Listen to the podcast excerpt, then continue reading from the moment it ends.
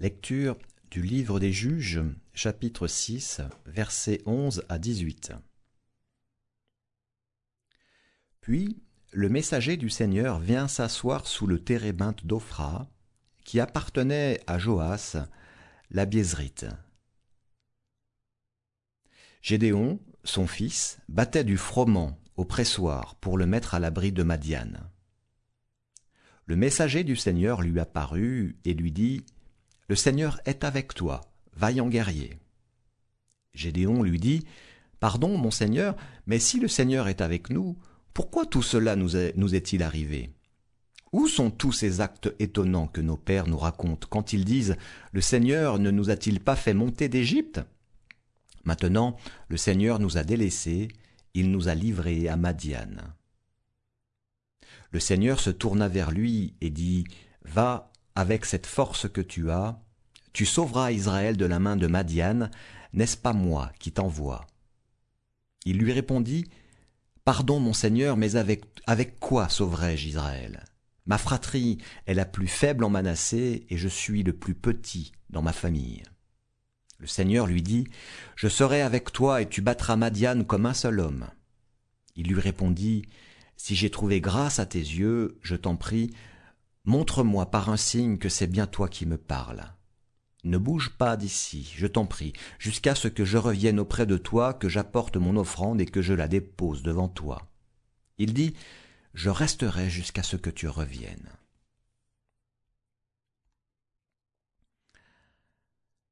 Lecture du livre de l'Apocalypse chapitre 3 versets 7 à 13. À l'ange de l'église de Philadelphie, écrit Voici ce que dit le saint, le vrai, celui qui a la clé de David, celui qui ouvre de telle sorte que personne ne ferme, celui qui ferme de telle sorte que personne n'ouvre. Je connais tes œuvres, j'ai mis devant toi une porte ouverte que personne ne peut fermer, parce que tu as peu de puissance, que tu as gardé ma parole et que tu n'as pas renié mon nom. Je te donnerai des gens de la synagogue du Satan qui se disent juifs, et ils ne le sont pas, ils mentent. Je ferai en sorte qu'ils reviennent se prosterner à tes pieds et qu'ils sachent que, moi, je t'ai aimé. Parce que tu as gardé la parole de ma persévérance, je te garderai moi-même de l'heure de l'épreuve qui va venir sur toute la terre habitée, pour mettre à l'épreuve les habitants de la terre. Je viens bientôt, reste attaché à ce que tu as, pour que personne ne prenne ta couronne. Vainqueur, j'en ferai une colonne dans le sanctuaire de mon Dieu, et il n'en sortira plus jamais. J'écrirai sur lui le nom de mon Dieu et, le nom de la ville de mon Dieu, la Jérusalem nouvelle qui descend du ciel d'auprès de mon Dieu, ainsi que mon nom nouveau. Que celui qui a des oreilles entende ce que l'Esprit dit aux églises. Si j'ai choisi ces deux textes ce matin, ce n'est pas pour vous annoncer la fin du monde. Ne vous inquiétez pas, même si notre monde en ce moment est plus que troublé. Ce n'est pas la fin du monde. D'ailleurs, dans l'Apocalypse, le livre ne nous parle pas de la fin du monde, mais de la fin d'un monde. Je m'explique. L'Apocalypse n'est pas là pour nous raconter la destruction de la planète, mais pour nous dire qu'un monde nouveau a déjà commencé. Oui, un monde nouveau a commencé à travers le Christ.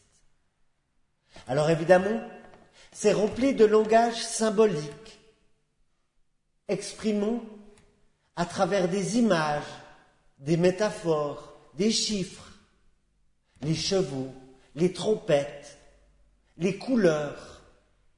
Tout ceci nous exprime que le Christ est venu sur terre et qu'une porte s'est ouverte, exactement comme ce temps de l'avant.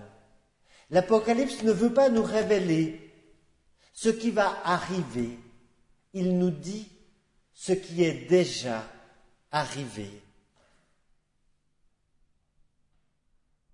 Voici, J'ai placé devant toi une porte ouverte que nul ne peut fermer.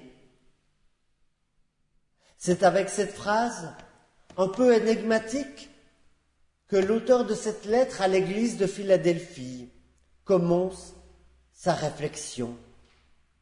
Et il ajoute, à toi, toi, lecteur qui m'écoute, voici qu'il y a une porte devant toi. Et cette porte, on ne peut pas la refermer. Toi, lecteur du passé, ou toi, lecteur d'aujourd'hui, tu es aussi devant cette porte. Bien sûr, tu peux refuser de voir cette porte, fermer les yeux, ne pas sentir l'appel d'air créé par cette ouverture. Mais jamais, jamais, nous dit le texte, cette porte ne peut être refermée. Le texte continue toujours avec ce tu qui s'adresse à toi, à moi personnellement, ceux d'il y a deux mille ans, comme nous aujourd'hui. Tu n'as que peu de force, au verset 8, et pourtant tu as gardé ma parole, tu n'as pas renié mon nom. Je dois vous avouer que la première fois que j'ai lu ce verset, j'ai beaucoup aimé. Tu n'as que peu de force. Ça s'adresse peut-être pour les gens qui ont 85 ans et plus. Une ou deux personnes ici qui peuvent être concernées. Tu n'as que peu de force, c'est vrai. Avec l'âge, on a moins de force. Mais ça s'adresse aussi à moi. Parfois, je n'ai pas beaucoup de force. Tu n'as que peu de force. Quelle criante vérité. Oui, Seigneur, c'est souvent ma prière. Souvent, j'ai pas assez de force pour être à la hauteur, pour combattre toutes les injustices du monde, pour être comme il faudrait. Et ce qui est étonnant, libérateur, extraordinaire, ce manque de force n'est pas reproché à l'homme.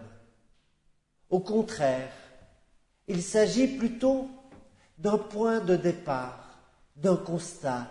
Oui, tu n'as que peu de force. Et ce verset m'a tout de suite fait penser à ce texte que j'aime beaucoup du livre des juges, celui dans lequel Gédéon, c'est le plus petit de sa tribu, sa tribu, c'est la moins nombreuse d'Israël. Pourtant, c'est lui qui est choisi par Dieu pour sauver Israël. Mais là, de manière classique, Gédéon doute. Il doute de la force qu'il a. Il doute de la force qu'il a pour sauver Israël. Et dans son doute, il reconnaît aussi sa limite. Il ne s'en prend pas pour quelqu'un de plus fort qu'il n'est. Il admet les conditions finies de son existence. Et au fond, il dit sa faiblesse à l'ange du Seigneur. Et encore une fois, l'ange du Seigneur n'essaie pas de le convaincre qu'il est le plus fort, qu'il va battre tous les ennemis immédiatement. Non, il lui dit cette phrase extraordinaire. Va avec la force que tu as le Seigneur sera avec toi. Va avec la force que tu as, le Seigneur sera avec toi. D'une certaine manière, je crois qu'en chacun de nous sommeille un peu un Gédéon. Souvent, nous manquons de force pour accomplir tout ce qui nous est demandé, pour s'ouvrir aux autres, pour construire avec les autres une Église accueillante, grande, dynamique, pour faire son travail, pour gérer sa famille au mieux, ses enfants. Au fond, si on y réfléchit, dans notre propre vie, On est tous, on a tous été confrontés à ce peu de force, à ce manque de force. Et pourtant, loin de juger Gédéon, le Seigneur le rassure. Va, avec la force que tu as, je serai avec toi. En acceptant cette faiblesse, en acceptant et en reconnaissant que parfois nous manquons de force, nous laissons un peu de place à Dieu. Si dans nos entreprises, dans notre travail, dans notre vie, nous ne comptons que sur nous-mêmes, que sur notre propre force, nous ne laissons pas de place à Dieu.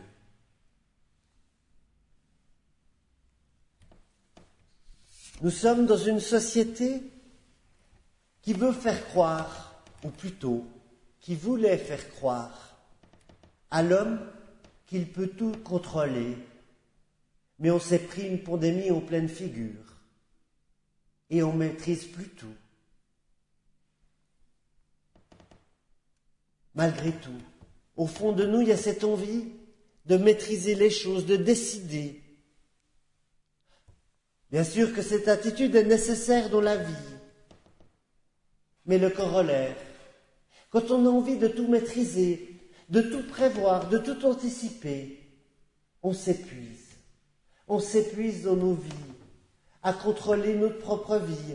Puis après, on est fort, on essaie de contrôler aussi la vie des autres.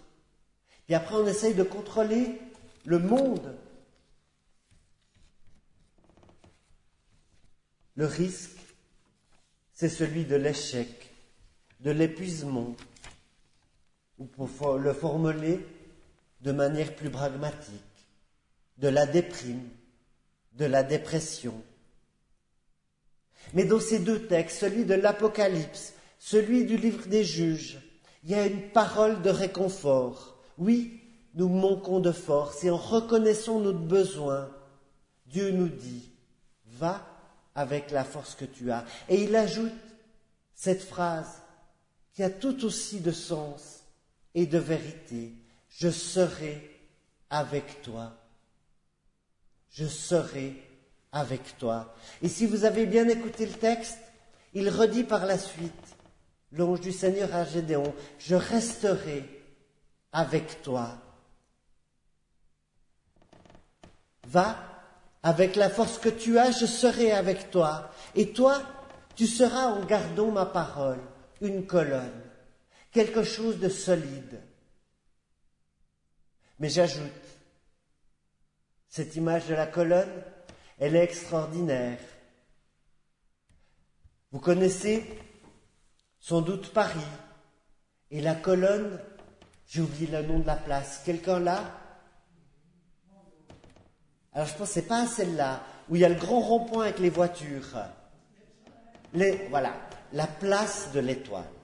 On a une magnifique colonne, toute seule, et elle voit tourner toute la journée des voitures autour.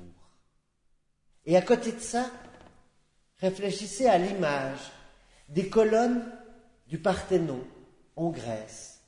Colonnes mises l'une à côté de l'autre, qui portent un toit de pierre de plusieurs tonnes. L'image de la colonne est là. Dans nos temples, on a plusieurs colonnes qui portent la galerie. Une seule colonne ne pourrait pas le faire.